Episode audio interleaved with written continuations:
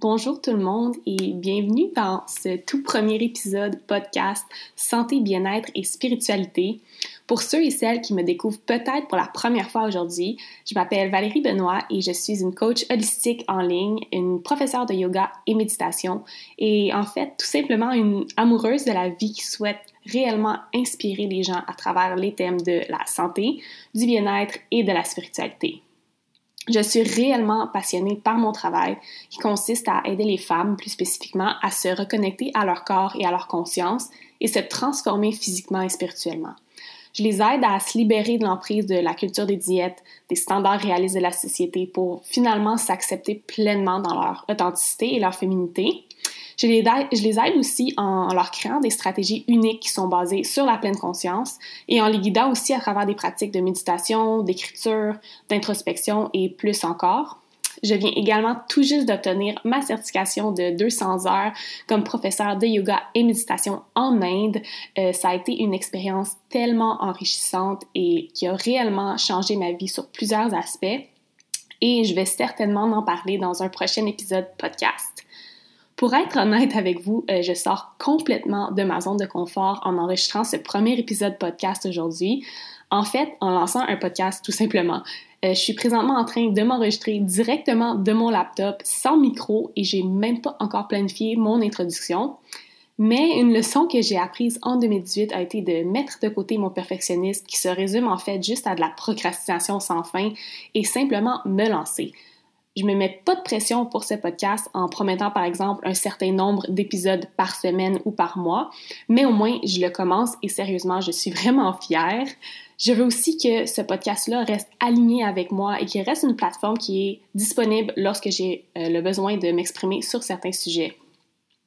Et en parlant de sujets, quels seront les sujets abordés à travers les différents épisodes de ce podcast? Bien, comme le nom le dit si bien, on va aborder tous les thèmes euh, qui touchent de près ou de loin à la santé, le bien-être et la spiritualité.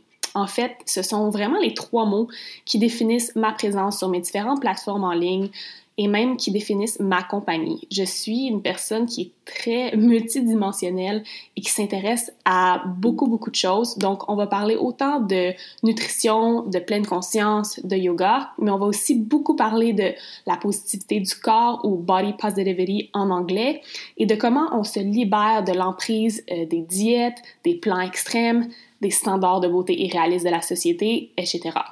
Donc, comment revenir à notre essence et vivre de façon authentique? Pour ce premier épisode de podcast, j'aimerais vous parler de mon parcours des sept dernières années. Qui est Val Benoît et quel est le parcours qui l'a amené à être? Qui elle est aujourd'hui, à faire ce qu'elle fait aujourd'hui? Et pour vous expliquer ça en détail, je veux d'abord qu'on plonge euh, dans mon enfance et dans mon adolescence parce que je crois fermement que plusieurs de nos croyances profondes euh, ont été ancrées dans notre enfance et notre adolescence. Sans même qu'on s'en rende compte, ça peut avoir été des commentaires subtils, des événements subtils. Et je sais clairement que pour moi, euh, beaucoup des choses que j'ai vécues, beaucoup des difficultés que j'ai eues à traverser, autant dans mon adolescence que les premières années de euh, en tant que jeune adulte euh, découle de certains événements de mon enfance. Donc, si je commence d'abord avec mon enfance, euh, j'ai été une enfant choyée, j'ai eu une très belle famille, rien de négatif vraiment à dire là-dessus. Par contre, je dois être honnête que on m'a souvent reproché mes défauts. On, on m'a souvent, souvent mis de l'avant mes, défauts avant de mettre de l'avant mes qualités. Qu'est-ce que je veux dire par là? C'est que euh, mes parents, malgré qu'ils ont été de très bons parents, ont beaucoup parlé de mes défauts avant de parler de mes qualités. Euh, c'était des parents qui me valorisaient peu, moi et ma sœur, et qui nous disaient constamment euh, les choses qu'on avait améliorées, les choses qu'on ne faisait pas comme il faut. Il y avait une certaine énergie négative, beaucoup plus qu'une énergie positive dans notre environnement familial. Et qu'est-ce que ça a fait de mon côté, c'est que euh, prenant en considération le type de personnalité que j'ai, euh, je dirais type de personnalité A, très extrémiste de nature, perfectionniste, euh, ça c'est beaucoup venu jouer dans mon subconscient. Et En fait, qu'est-ce que ça a fait, c'est que j'ai voulu plaire à tout le monde. Euh, j'avais peur de décevoir. J'avais peur que mes défauts soient mis de l'avant, que mes faiblesses soient toujours mis de l'avant. Et j'étais très craintive à l'idée de montrer mes faiblesses et montrer mes défauts. Euh, je voulais toujours me montrer sous mon meilleur jour. Je voulais plaire aux gens. Je voulais que les gens m'acceptent. Et surtout l'autorité. Donc, j'avais peur de l'autorité et je voulais me conformer. Donc, si on va dans mes premières années à l'école primaire, euh, qu'est-ce que ça a fait? Ça a créé beaucoup d'anxiété. J'ai été une enfant qui vivait de l'anxiété généralisée. Euh, mes parents ne savaient pas trop quoi faire. Euh, j'avais des crises d'anxiété, surtout la nuit, le soir en me couchant, sur plusieurs sujets, pour de multiples raisons. Et euh, j'étais quelqu'un qui se soumettait beaucoup à l'autorité. J'avais peur euh, de me faire chicaner, j'avais peur de me faire reprocher que j'avais fait quelque chose de mal. Euh, donc, j'étais une enfant qui était quand même très douée à l'école. Ça a été un peu difficile au primaire. Je me suis fait intimider un petit peu. Mais tout de même, quand même des belles années, malgré l'anxiété et malgré ça quand je suis rentrée au secondaire, ça a été un peu le même parcours. Donc, j'étais toujours cette enfant qui tranquillement devenait une adolescente, qui était très soumise à l'autorité, qui avait très peur de ses faiblesses, très peur de montrer euh, sa vulnérabilité. Je voulais tout le temps me montrer à mon meilleur.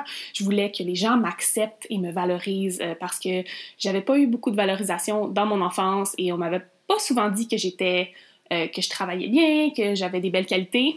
Donc, pour moi, c'était, c'était difficile de montrer que j'avais peut-être des faiblesses et des choses qui étaient plus difficiles pour moi. Donc, qu'est-ce que ça a fait? C'est que je me suis concentrée à 100 000% sur mes études tout le long de mon secondaire. Euh, j'étais, j'étais l'enfant bolé euh, de mon année. Euh, j'étais la surdouée. Et en plus de ça, j'ai vécu ma puberté très tard. Donc, j'étais grande, donc j'ai une poussée de croissance, je dirais, entre 12 et 13 ans, entre secondaire 1 et secondaire 2. Je suis passée de comme 5 pieds 1 à 5 pieds 7 en l'espace de même pas un an, sans prendre du poids. Donc, vous pouvez imaginer de quoi j'avais l'air. J'étais très grande et très maigre. Euh, j'avais l'air un petit peu euh, d'un petit, euh, un petit canard sans pattes, pas très gracieuse comme, comme jeune fille. Et à cause de ça, à cause du fait que j'étais très très bonne à euh, je me suis fait quand même intimider durant mes années du secondaire. On m'a appelé la bolée, on m'a appelé, on m'a intimidé, on m'a niaisé sur mon apparence, euh, ce qui a créé encore plus d'insécurité. Durant toutes ces années-là, j'ai oublié de mentionner, mais la relation avec mon corps, avec mon poids, a toujours été un petit peu, je dirais, chamboulante, elle balançait un peu, elle était, on n'était pas trop sûr de ce qui se passait. Et la raison est que euh, ma mère, en fait, a toujours possédé une balance, donc un pèse-personne, dans sa chambre à coucher. Et toute mon enfance, j'ai euh, j'ai vu ma mère se peser presque à chaque jour et déterminer son humeur de la journée, déterminer sa valeur personnelle par rapport au poids qu'elle voyait sur cette balance-là. Donc très jeune, je crois que je devais avoir 5, 6 ou 7 ans, je voyais ma mère se peser et j'ai compris que, ah, peut-être que moi aussi ma valeur pouvait être déterminée par cet objet inanimé-là qui me dit combien je pèse. Et j'ai des souvenirs de moi qui se pèse, je devais peut-être avoir environ 8, 9 ou 10 ans. Euh, donc, j'étais très consciente de mon poids euh, pendant plusieurs années. Et même au secondaire, euh, j'allais me peser ici et là. J'en faisais pas un cas, mais je me rappelle très bien en secondaire 2, j'avais une de mes amies qui avait décidé qu'elle voulait perdre 20 livres. Elle était déterminée à perdre 20 livres et je veux vous dire, on est en secondaire 2, donc habituellement, en tant que jeune fille, on n'est pas trop grosse. Et elle avait décidé qu'elle allait tout simplement arrêter de manger. Et moi, étant une personne très influençable, qui voulait plaire aux autres, j'ai décidé que j'allais embarquer avec elle. Mais moi, je le faisais d'une autre façon. Euh, j'avais, j'avais pas atteint encore le 100 livres, j'étais peut-être 97-98 livres, et mon but était de ne jamais atteindre le 100 livres. Donc j'avais décidé de faire comme elle et de réduire mes calories, d'arrêter de manger, ça avait duré peut-être quelques semaines avant que je repousse ça et que je continue ma vie normale, mais quand même, vous pouvez voir un peu que j'ai toujours touché un peu à l'aspect du poids, l'aspect de l'apparence physique et du corps. Donc, je termine mon secondaire. Euh, pour être honnête, ça n'a pas été les plus belles années de ma vie. Euh, le secondaire, l'école à laquelle j'allais, on était très divisés en cliques et il y avait beaucoup de, de parlage dans le dos, beaucoup de niaisage, d'intimidation entre les cliques. J'ai jamais été dans la clique des filles les plus populaires et comme j'ai mentionné précédemment, euh, on me traitait beaucoup de bolé, de on, on, me niaisait sur mon apparence physique. Euh, j'avais des jambes très longues et très maigres. On me pointait souvent ça. Donc, mon secondaire est terminé. Ça n'a pas été les plus belles années de ma vie. Euh, je ne suis pas restée en contact avec mon groupe d'amis parce qu'avec le temps, je me suis rendu compte qu'il n'y a vraiment aucun de mes amis au secondaire, aucune de mes amies qui était une bonne personne pour moi. C'était toutes des personnes très toxiques. Donc, je rentre au cégep. Je suis un peu perdue. Je ne sais pas qu'est-ce que je veux faire dans la vie. J'ai plus vraiment d'amis parce que je ne suis pas restée en contact avec mes amis du secondaire. Tout ce que je sais, c'est que je suis bonne à l'école. Donc, je vais continuer sur cette lignée-là je rentre au cégep, tout est beau, euh, j'étudie très fort. Et puis, euh, je suis, vu que je suis quand même un peu solitaire, j'ai pas beaucoup d'amis, je passe beaucoup de temps sur Internet et sur les blogs. Euh, Instagram, dans ce temps-là, commence tranquillement à, à sortir. Mais moi, je suis plutôt sur les blogs, tout ce qui est Tumblr. Et pour une raison ou une autre, je tombe sur le phénomène Tinspo, le phénomène Tinspiration, qui est en fait euh, tout ce qui est des images de femmes très très maigres valorisées. Donc on va voir leur, euh, leurs os qui sortent, ils vont avoir une minuscule taille, on va voir les os de leurs hanches sortir, euh, leurs clavicules, et tout ça c'est valorisé avec des hashtags et c'est valorisé comme l'idéal à atteindre. Et moi, je me mets soudainement à penser.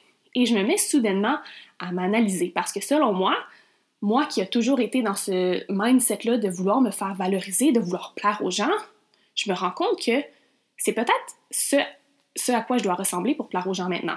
Je commence à m'analyser.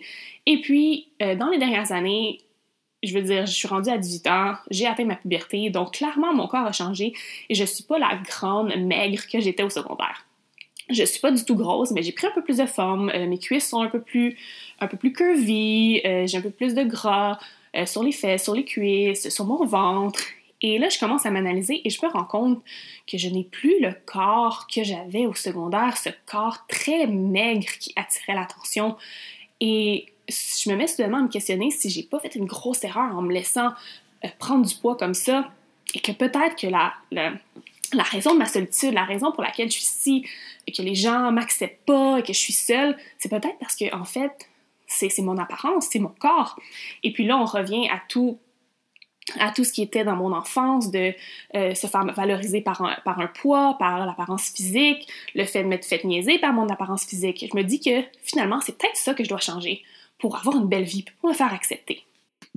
C'est là que la vraie restriction alimentaire a commencé pour moi j'ai commencé à plonger encore plus dans tous les blogs Tinspo et euh, je me suis rendu compte que toutes ces femmes-là, toutes ces, ces, jeunes filles, ces jeunes femmes qui étaient derrière ces blogs-là euh, avaient une certaine façon d'approcher leur mode de vie qui était pas du tout saine, mais qui leur permettait d'atteindre ce physique que j'admirais, que j'enviais.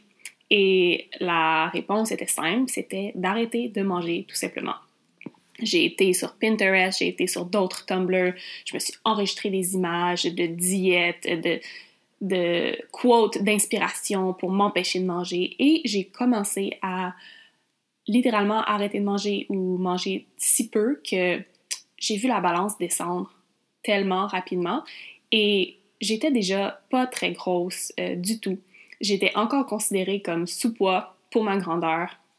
Et euh, j'ai vu la balance diminuer rapidement en seulement deux semaines. Et je me suis dit, est-ce que ça peut être si facile?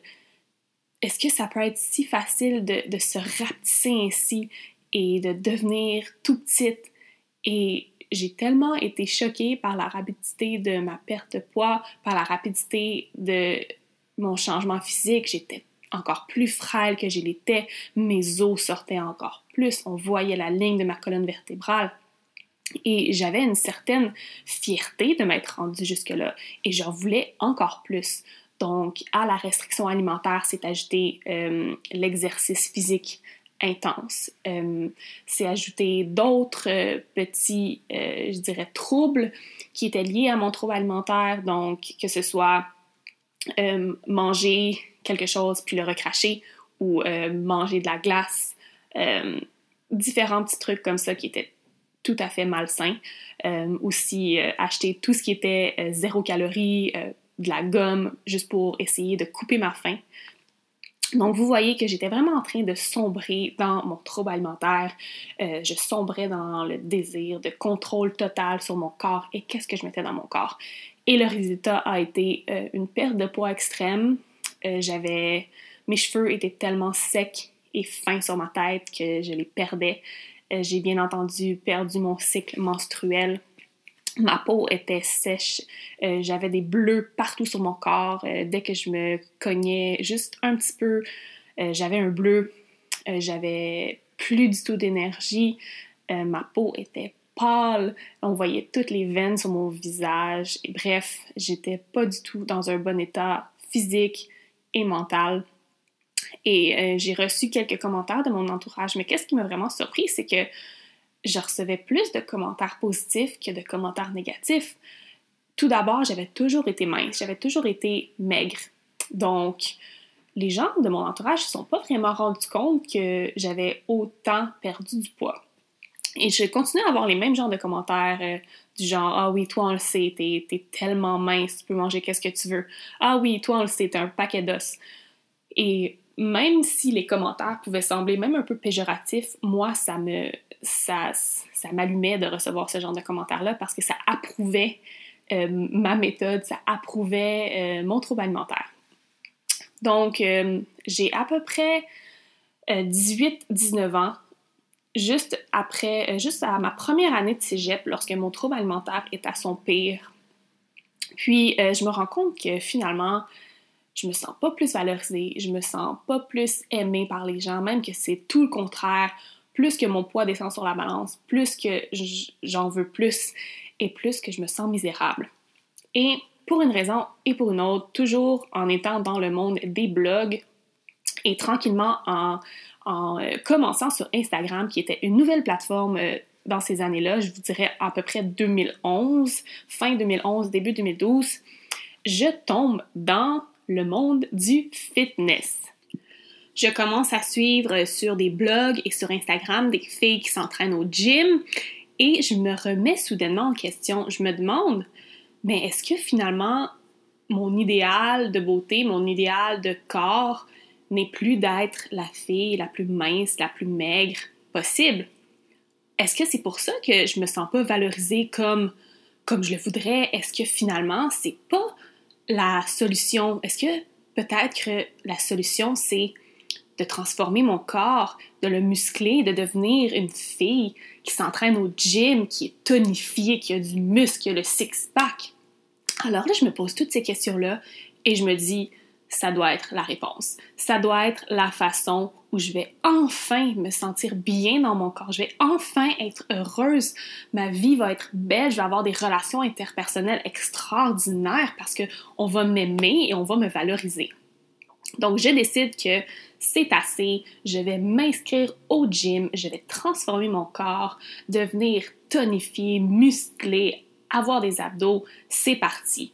Donc, je décide du même coup de commencer un compte Instagram en secret pour euh, partager mon progrès au gym avec ma nutrition et euh, éventuellement connecter avec d'autres personnes qui sont dans le milieu du fitness. Donc, je me rappelle que mon premier compte Instagram, euh, mon nom d'utilisateur était ValFit, qui s'est ensuite transformé en Healthy Valerie, pour finalement être le nom de mon ancien compte Instagram que j'ai finalement abandonné, Valérie Baramba Benoît. Donc, je commence à tranquillement partager mon progrès, euh, mais c'est là que j'ai commencé à plonger dans l'univers du fitness, de la nutrition, de l'entraînement. J'ai fait des recherches interminables sur les forums comme bodybuilding.com. Euh, j'ai étudié sur la nutrition, j'ai acheté des livres, j'ai imprimé des programmes d'entraînement, j'ai été euh, parler à certaines personnes sur Instagram que je suivais et je me suis complètement plongée dans cet univers-là. Je m'entraînais 5 à 6 fois par semaine. Euh, je faisais autant de la musculation que du cardio. Je continuais à aller à l'école pendant ce temps-là. Je commençais à avoir du progrès. Puis, éventuellement, je suis tombée sur les fameuses compétitions de bikini. Et oui, euh, pour ceux qui me suivent depuis un petit moment, vous savez que les compétitions de bikini ont fait partie intégrale de ma vie pendant plusieurs années. Et ayant une personnalité de type A, une personnalité perfectionniste, extrémiste, j'ai tout de suite été interpellée par ces genres de compétitions-là. Je me suis dit, pourquoi pas? Pourquoi pas essayer euh, se donner cet objectif-là? Ça a l'air intense, ça a l'air très difficile, mais surtout, ça va être une façon de transformer mon corps et de garder le contrôle ultime sur mon corps sans avoir à donner d'explication à personne. Ce que je veux dire par là, c'est que quand tu es en préparation d'une compétition, tu suis ton plan et c'est tout. Tu t'entraînes, tu suis ton plan alimentaire ou tes macronutriments et il n'y a pas d'excuse parce que tu as ta date, tu sais que euh, dans un certain nombre de semaines, un certain nombre de mois, tu vas être sur la scène dans un tout petit bikini brillant à te faire juger sur ton corps. Donc je me dis, écoute, c'est le challenge idéal. Je vais embaucher une coach pour être sûre qu'elle me tient euh, accountable, que je puisse euh, être très stricte et pouvoir vraiment bien suivre mon programme, vraiment pouvoir euh, me transformer physiquement et monter sur le stage pour ma première compétition. Donc, j'avais 19 ans quand j'ai engagé ma première coach en ligne pour me suivre pour ma première compétition de fitness. J'ai fait une préparation d'environ trois mois. Euh, un peu plus que trois mois, peut-être quatre mois, c'était un peu moins que 16 semaines, je crois. Puis, en 16 semaines, je pense que j'ai mangé une fois au restaurant. Euh, je n'ai pas dérogé de mon plan alimentaire, je n'ai pas dérogé de mon plan d'entraînement. Je passais la plupart de mes journées seule. Si je n'étais pas au gym en train de m'entraîner ou en train de faire de la préparation de repas, j'étais seule chez moi. Euh, je travaillais euh, à cette époque-là au Dairy Queen, euh, une crèmerie, ce qui était un peu ironique. J'avais pas le droit du tout de manger qu'est-ce que je servais. Donc, c'est soit que j'étais au gym en train de m'entraîner, en train de préparer mes repas, en train de travailler ou sinon j'étais chez moi, seule encore, sur mon ordinateur, à parcourir les blogs, à parcourir les comptes Instagram. Donc j'ai fait une préparation de quatre mois. Euh, ma, première compétition était à Gatineau euh, au mois de juillet 2013, si je ne me trompe pas. 2013. Et c'est une compétition naturelle. Et j'ai fini cinquième place. Donc, j'ai techniquement fini sur le podium, j'ai reçu une médaille, mais je n'étais tellement pas satisfaite de ma performance. J'étais déchouée. Euh, j'avais complètement manqué, selon moi, mon moment de gloire. Euh, je m'imaginais gagner première place et savoir que j'avais seulement fini cinquième place, que j'avais pas réussi à être à la hauteur des standards des juges, m'a complètement détruite. Et je sais qu'à ce moment-là, j'aurais peut-être dû euh, repenser à tout ce processus-là et repenser à l'objectif derrière une, compétition, qu'est-ce que ça apporte réellement dans ma vie de me faire juger à côté de d'autres femmes étrangères qui ont probablement un corps complètement différent du mien. Mais non, j'ai voulu continuer et je me suis dit que j'allais prendre les critiques des juges et changer mon corps, l'améliorer, prendre du muscle où j'avais besoin d'en prendre. Et on avance dans le temps, j'ai fait trois autres compétitions de bikini fitness euh, dans les années qui ont suivi. Euh, la deuxième que j'ai faite, j'ai gagné première place. Euh, une autre compétition naturelle. En fait, moi, j'ai juste compétitionné de façon naturelle. deuxième compétition, je gagne première place je vous dirais que ça a été un peu le cataclysme qui m'a amené toute ma visibilité. Après cette victoire-là, j'ai été approchée par deux compagnies. J'ai eu mes premières commandites. C'était un peu mon heure de gloire finalement qui arrivait. Euh, je dois dire que j'étais sur un petit nuage complètement. Euh, je recevais des compliments. On me disait que j'avais énormément de potentiel dans ce sport-là. J'étais commanditée, donc j'avais des opportunités de photoshoot, de voyage, bref, je vivais un peu la vie de rêve, la vie de fitness model, mais euh, pourtant, malgré tout ça, je me sentais pas quand même 100% heureuse. Il y avait tout le temps un petit quelque chose au fond de moi qui manquait. J'ai tout de même continué dans cette lignée-là. Euh, j'ai compétitionné euh, de 2013 jusqu'à fin 2017, en fait. puis, j'ai jamais vraiment arrêté entre, pendant ces années-là, mon mode de vie de fitness, ce qui était un contrôle total de mon alimentation, de mon mode de vie, de mes entraînements. C'était vraiment le centre de ma vie. Euh, je laissais de la place pour rien d'autre. Euh, j'ai éventuellement euh, développé certaines relations interpersonnelles à travers les réseaux sociaux. J'ai rencontré certaines de mes meilleures amies pendant cette période-là de ma vie et je suis tellement reconnaissante parce que à ce moment-là de nos vies, on était toutes sur le même chemin et je me rends compte aujourd'hui qu'on a aussi évolué de la même façon. Donc, si je récapitule, de 2013 jusqu'à environ fin 2017, ça a été mes années de fitness, euh, les années où j'ai reçu le plus de reconnaissance que j'en ai eu de toute ma vie, les années où je me suis sentie valorisée par la façon dont mon corps avait l'air, par euh, mon physique tout simplement, par ma beauté, par euh, mon self-control, par ma discipline, par comment j'étais motivée, comment j'étais meilleure que les autres parce que je pouvais euh, m'entraîner 6 à 7 fois par semaine même, parce que je pouvais suivre une diète stricte, puis jamais déroger. C'était ça qui me valorisait et c'était ça qui a tranquillement, tranquillement monté mon ego beaucoup plus haut qu'il devait être. Je, j'étais, comme je l'ai mentionné, sur un petit nuage, mais j'ai bien vite redescendu de ce nuage-là. Euh, après ma dernière compétition qui était en octobre 2017, donc ça fait pas si longtemps que ça, euh, j'ai compétitionné pour la dernière fois. Et tout le processus un peu de cette préparation-là a été très, très, euh, je dirais, dans la brume. J'étais pas sûre de pourquoi je faisais ça. Euh, au fond, je sais que mon réel pourquoi, c'était parce que je voulais encore avoir un certain contrôle sur mon corps. Je voulais retrouver ce corps petit et mince de jeune fille que j'avais éventuellement perdu. Et je croyais que la seule façon de le faire, c'était en faisant une autre compétition, en embauchant un coach, en le payant très cher et en allant jusqu'au bout de ce processus-là. Mais la journée même de la compétition, j'ai réalisé à quel point ce n'était pas ce que je voulais faire et que je n'étais pas du tout à ma place. Euh, je me rappelle être backstage, entourée des autres filles qui s'apprêtaient à compétitionner, les discussions qu'elles avaient entre elles, euh, la façon dont elles se, se regardaient, elles s'analysaient, la façon dont elles m'analysaient, la façon dont toute la journée s'est déroulée, la compétition. J'étais tellement pas à ma place, j'étais tellement pas heureuse. Puis, en plus de ça, j'ai fini vraiment presque dernière.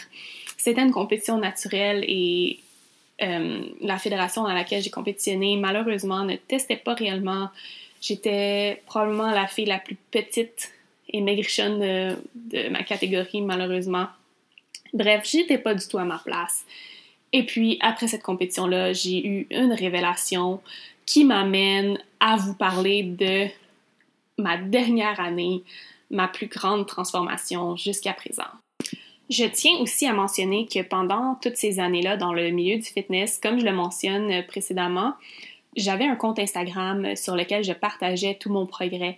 Et sans que je le veuille vraiment, euh, ce compte Instagram-là a monté en flèche. Euh, j'avais beaucoup d'abonnés. Et c'est un sujet que je vais aborder probablement dans un prochain podcast, la raison pour laquelle j'ai décidé de laisser de côté ce compte Instagram-là avec tout mon passé et de commencer un nouveau compte Instagram à travers mon ancien compte Instagram qui avait de nombreux abonnés, j'ai aussi été coach de fitness en ligne. Donc, je faisais des plans d'entraînement, des plans de nutrition, des plans de macronutriments. Et euh, ça va peut-être vous expliquer un peu pourquoi j'en suis où, je suis aujourd'hui avec mon travail de coach holistique en ligne. Parce que j'ai aussi un background de coaching en ligne, mais dans un tout autre domaine. Mais maintenant, si on parle de ma transformation de la dernière année, euh, je vous dirais que c'est vraiment l'année la plus intense de ma vie à de nombreux niveaux. 2018 euh, a été une montagne russe d'émotions et je vous ferai pas un résumé complet de 2018 parce que ça serait beaucoup trop long.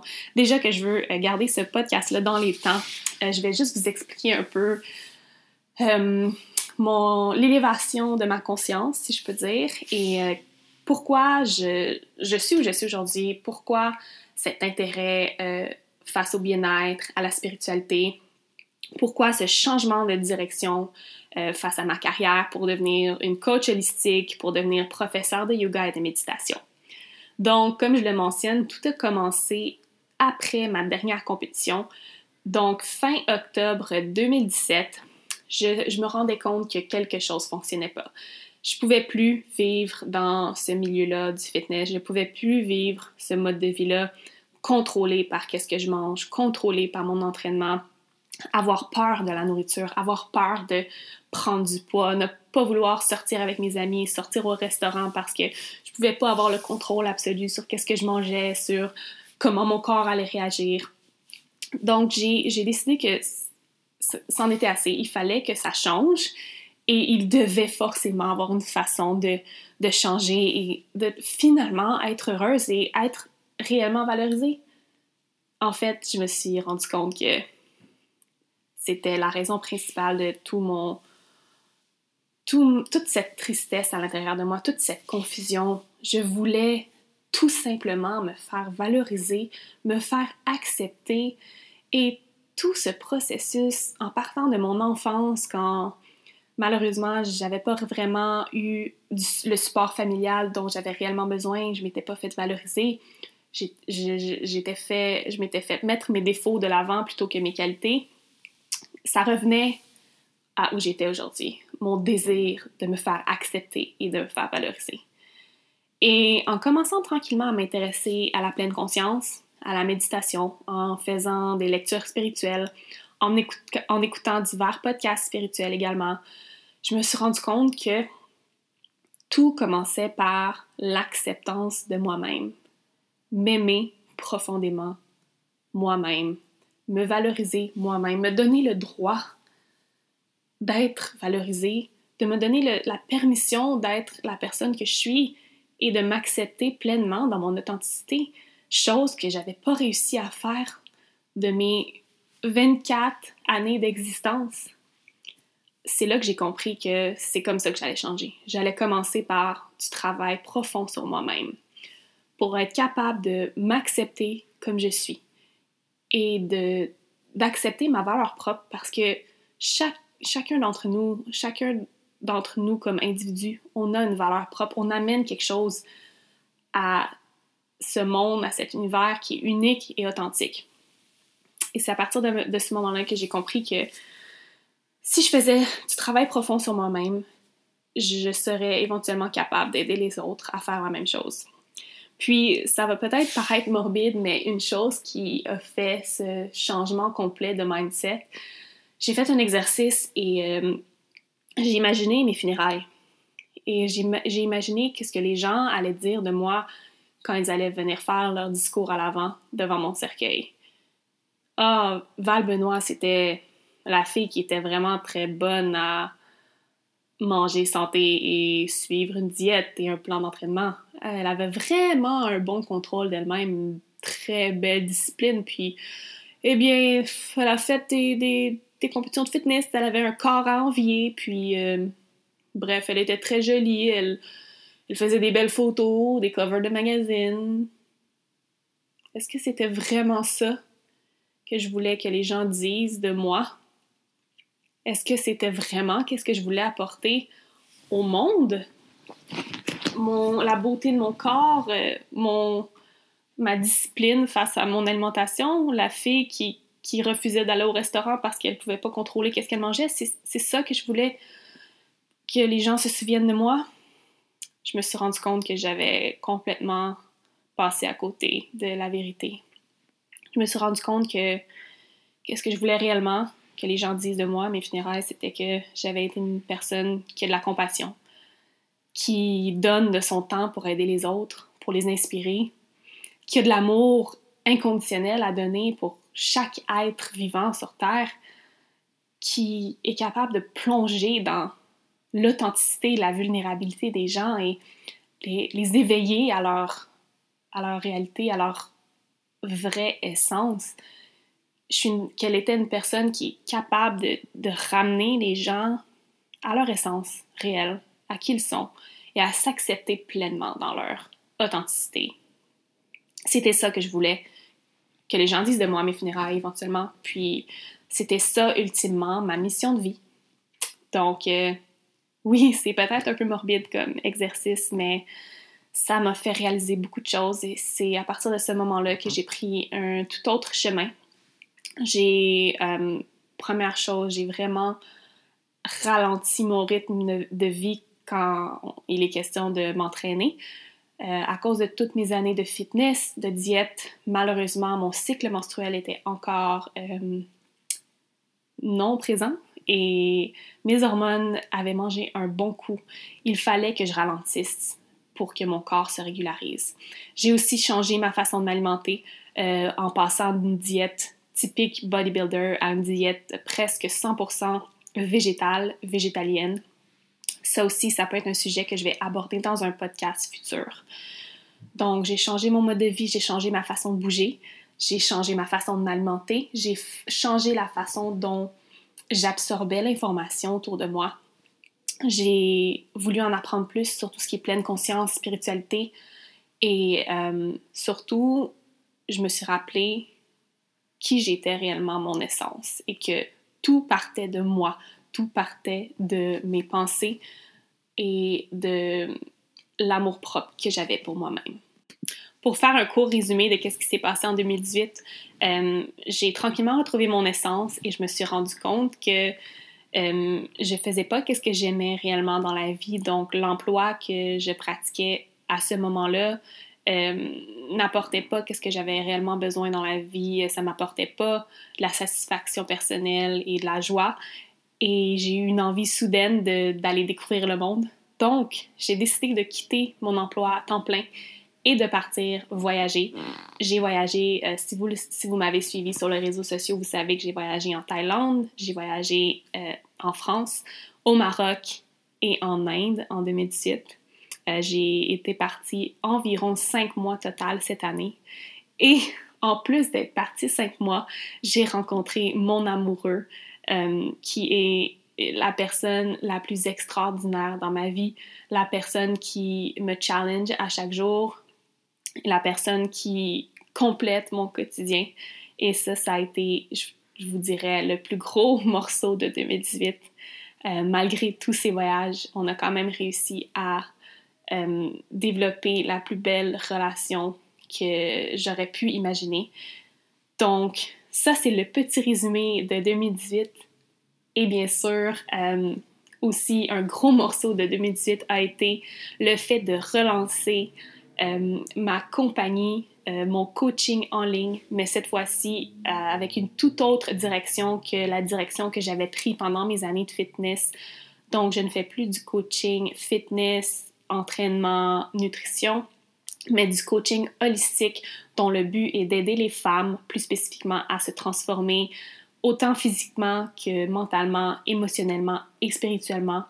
Et euh, c'est définitivement l'emploi de rêve. Je vis présentement de ma passion et j'ai encore de la misère à le réaliser et à le dire à voix haute que je fais 100% qu'est-ce que j'aime présentement. Et bien sûr, ce n'est que le début. Euh, j'ai tellement de projets pour 2019, incluant ce podcast, et je suis tellement contente d'avoir réussi à enregistrer cet épisode-là. Euh, pour être honnête, quand j'ai commencé à écouter des podcasts, j'étais tellement fascinée par les personnes qui animaient les podcasts et qui recevaient des invités, et je me disais, wow, je pourrais jamais faire ça. Euh, je suis très bonne pour m'exprimer à l'écrit, mais pas du tout pour m'exprimer oralement. Et c'est une croyance que j'ai eue tout au long de ma vie, ça. Et c'est pour ça que j'étais une fille très gênée, très timide. Euh, je détestais parler en public et jamais, au grand jamais, avant fin 2018, début 2019, j'aurais pensé que j'étais capable de d'animer un podcast, de faire mon propre podcast. Mais vous savez quoi? j'ai changé cette croyance que j'avais sur moi-même, cette croyance selon laquelle j'étais gênée, que je ne pouvais pas parler en public, que je ne pouvais pas parler tout simplement et m'exprimer d'une bonne façon. Et voilà, que je réalise un rêve de lancer ce podcast et euh, j'espère que vous allez continuer à me suivre à travers chacun des épisodes. Euh, il va y avoir des épisodes solo, comme celui que je viens de faire, où je vais parler de sujets divers, mais il va aussi avoir des entrevues avec de nombreux invités. Euh, on va parler de tous les sujets possibles qui m'intéressent parce que, comme je l'ai dit, je suis une personne multidimensionnelle qui m'intéresse à tellement de choses et je veux pouvoir partager tous mes intérêts, toutes mes découvertes, toutes mes façons de penser, toutes mes réflexions à travers ce podcast-là. J'espère que vous avez apprécié ce premier épisode du podcast Santé, bien-être et spiritualité avec de nombreux prochains épisodes à venir en 2019. Si vous avez aimé ça, s'il vous plaît, N'hésitez pas à prendre un screenshot sur l'application sur laquelle vous l'écoutez, de le publier sur votre story Instagram et me taguer à commercial Val Benoît. Ça va me faire tellement plaisir de voir que vous écoutez mon podcast, que vous l'avez apprécié. N'hésitez pas à venir me contacter via mes messages Instagram, mes messages Facebook. Ça me fait toujours tellement plaisir de vous lire et de vous répondre. Et sur ce, je vous souhaite une excellente journée, soirée, peu importe à quelle heure et de où vous écoutez cet épisode-là. Et on se revoit dans un prochain épisode podcast Santé, bien-être et spiritualité. Namaste.